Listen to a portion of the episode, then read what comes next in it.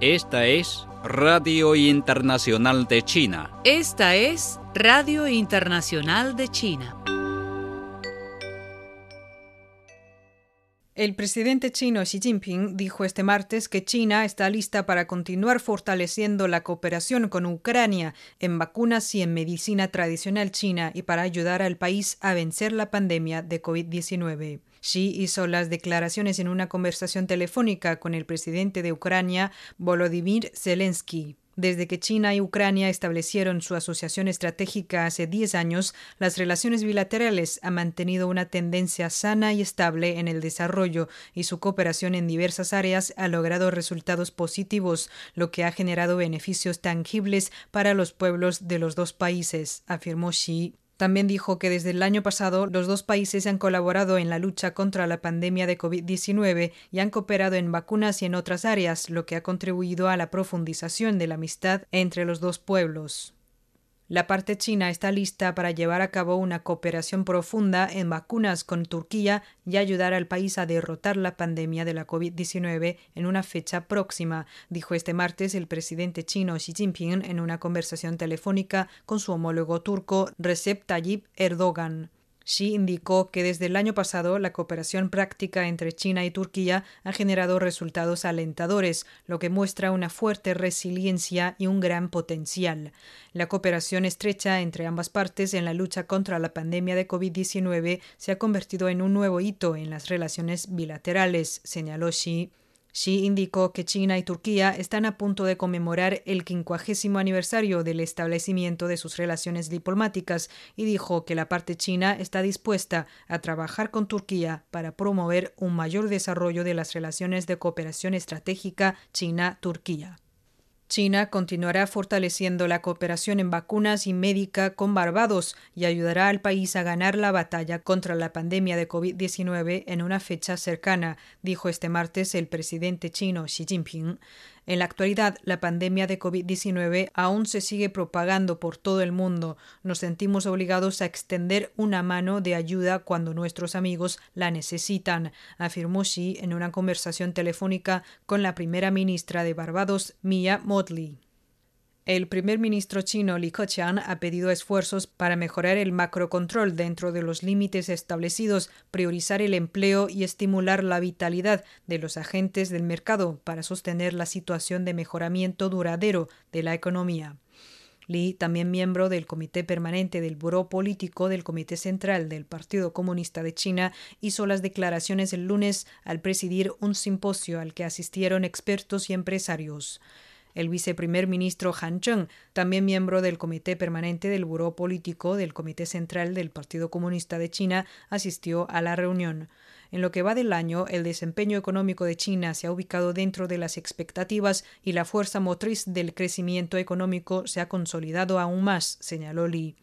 Sin embargo, dijo, los entornos interno y externo siguen siendo complejos y tienen factores de incertidumbre. En particular, las pequeñas y medianas empresas están enfrentando dificultades debido a costos mayores causados por el alza en los precios de las materias primas. Se deben realizar esfuerzos para mantener las operaciones económicas dentro de límites razonables en el segundo semestre de este año y el próximo año, añadió.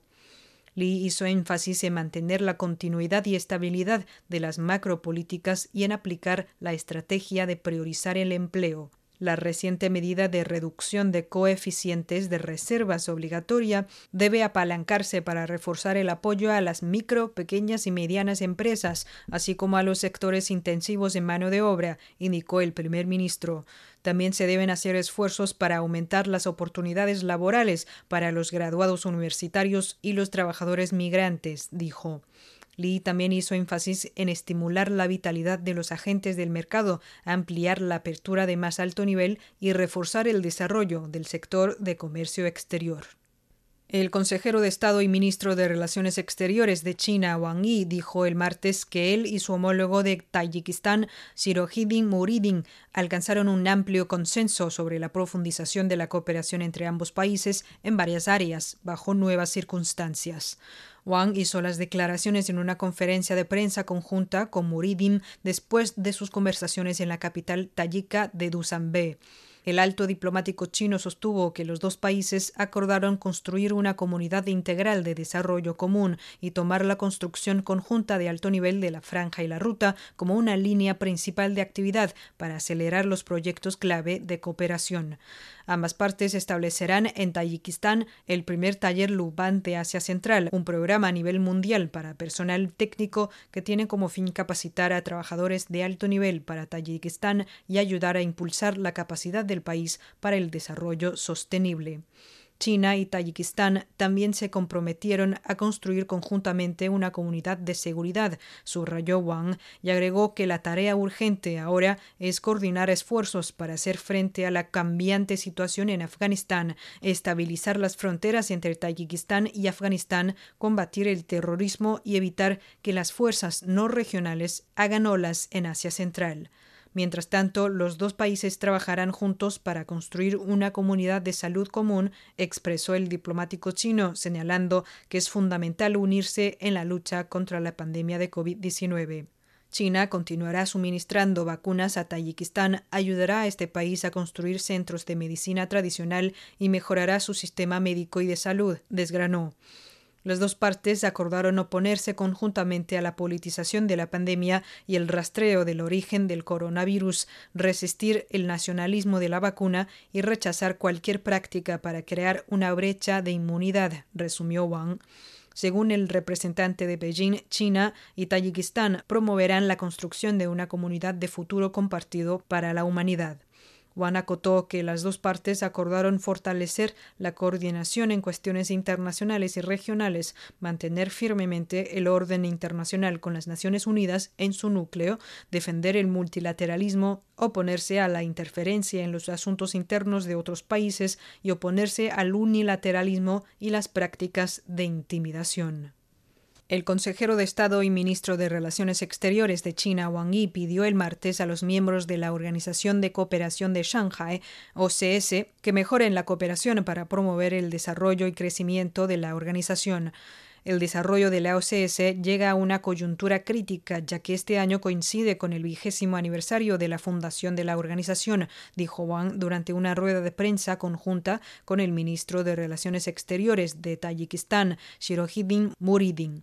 Al señalar que Tayikistán ostenta la presidencia rotatoria de la OCS, Wang sostuvo que las dos partes tuvieron un profundo intercambio de puntos de vista sobre cómo promover el desarrollo y el crecimiento de la organización.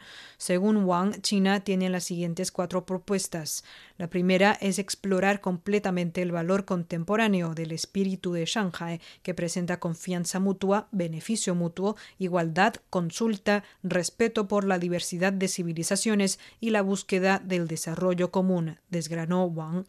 Según el canciller, el espíritu de Shanghai no es solo el concepto central de la OSS, sino también uno establecido por la organización en el mundo, que la ha guiado para trascender las diferencias en el sistema social, la historia y la cultura y servir de ejemplo de un nuevo tipo de relaciones internacionales. La segunda propuesta es aprovechar al máximo la cooperación en materia de seguridad. Según Wang, la OCS está comprometida a mantener la seguridad común de los Estados miembros con la lucha contra las tres fuerzas del mal, es decir, el terrorismo, el extremismo y el separatismo como tarea central.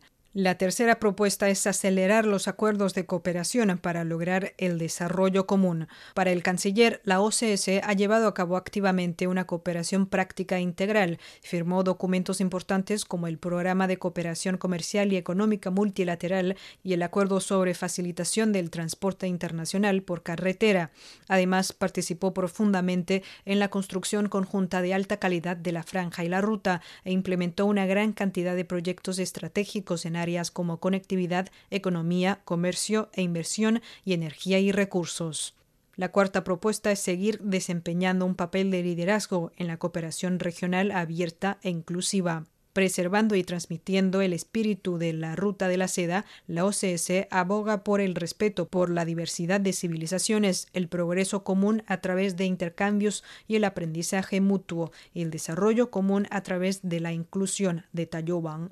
El alto diplomático chino reseñó que la OCS se ha convertido en la organización regional más grande y con mayor población del mundo, con ocho Estados miembros, cuatro Estados observadores y seis socios de diálogo consideró que los miembros deben avanzar continuamente en la construcción de instituciones y mecanismos de la OCS, encontrar un camino de cooperación regional acorde con la tendencia de la época e impulsar a la organización a desempeñar un papel más importante en los asuntos regionales e internacionales. La Oficina de Información del Consejo de Estado de China publicó este miércoles un libro blanco que detalla los progresos del país en la protección de los derechos de todos los grupos étnicos en la región autónoma uigur de Xinjiang. El libro blanco, titulado Respetar y proteger los derechos de todos los grupos étnicos en Xinjiang, expresa que el Partido Comunista de China y el gobierno chino han defendido un enfoque centrado en las personas para la protección de los derechos humanos y Xinjiang ha logrado un progreso constante en este sentido durante los últimos más de 70 años. China ha dado prioridad a asegurar y mejorar el bienestar de las personas, ha promovido diversos emprendimientos en Xinjiang y ha compartido los frutos de la reforma y el desarrollo con personas de todos los grupos étnicos a fin de garantizar sus derechos iguales a la participación y el desarrollo, indica el documento. El libro blanco afirma que el gobierno chino hace pleno uso de sus fuerzas institucionales, impulsa los esfuerzos de todos los sectores de la sociedad y promueve el rápido desarrollo de todas las empresas en Xinjiang. Los grupos étnicos en la región están unidos y trabajan conjuntamente para lograr el desarrollo y la prosperidad común. Los derechos políticos, económicos, sociales y culturales y muchos otros de las personas de todos los grupos étnicos están efectivamente garantizados, sostiene el documento. Además de poseer un prefacio y una conclusión, el libro blanco consta de siete secciones, que son derechos civiles, derechos políticos, derechos económicos, derechos culturales, derechos sociales, derechos de mujeres y niños y libertad de creencia religiosa. China instó a los países occidentales pertinentes a responder seriamente a las preocupaciones de la comunidad internacional, a reflexionar profundamente sobre sí mismos y a tomar medidas concretas para abordar la cuestión del racismo y la discriminación racial sistémicos, dijo este martes un portavoz del Ministerio de Relaciones Exteriores. El portavoz Chao Lijian hizo las declaraciones en una conferencia de prensa diaria cuando se le pidió que comentara sobre el racismo y la discriminación racial sistémicos en países occidentales, lo cual recibió una amplia atención en el 47 periodo de sesiones del Consejo de Derechos Humanos de las Naciones Unidas. El Consejo celebró el lunes un diálogo interactivo sobre protección de los derechos humanos de africanos y afrodescendientes. Los países en desarrollo denunciaron el racismo y la discriminación racial sistémicos y pidieron a la comunidad internacional intensificar los esfuerzos para combatir la discriminación y la violencia contra las personas de origen africano y asiático, dijo Chao.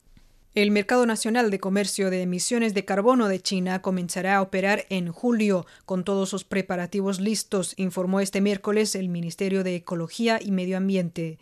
El primer lote de negociación se llevará a cabo entre las compañías de electricidad y posteriormente se ampliarán los participantes en el mercado con el fin de incluir a otras industrias, destacó en conferencia de prensa Chao Yingmin, viceministro de Ecología y Medio Ambiente. La cartera implementará regulaciones sobre el negocio y mejorará las normas relacionadas y los planes de gestión, ampliando al mismo tiempo las variedades y métodos de transacciones, agregó Chao. Se espera que el mercado sea un importante esquema para que China logre su objetivo de alcanzar un máximo de emisiones de dióxido de carbono para 2030 y la neutralidad de carbono para 2060. Bajo dicho esquema, a las empresas se les asigna cuotas para las emisiones de carbono en función de su producción y los factores específicos de la industria y pueden vender el exceso de derechos a aquellos que necesitan más cuotas de contaminación. En la práctica, el sistema incentivará la transición de las empresas a modelos con bajas emisiones de carbono. Se estima que las emisiones de carbono de las más de 2.000 empresas de energía incluidas en el primer lote de comercio superan los 4.000 millones de toneladas por año. Esto significa que el mercado de comercio de carbono de China se convertirá en el más grande del mundo en términos de cobertura de emisiones de gases de efecto invernadero. Dado que la autenticidad y la exactitud de los datos constituyen la base misma del comercio, el Ministerio trabajará para garantizar la calidad y transparencia de la información sobre emisiones, recalcó Chao, agregando que los datos actuales están básicamente en línea con los requisitos del gobierno.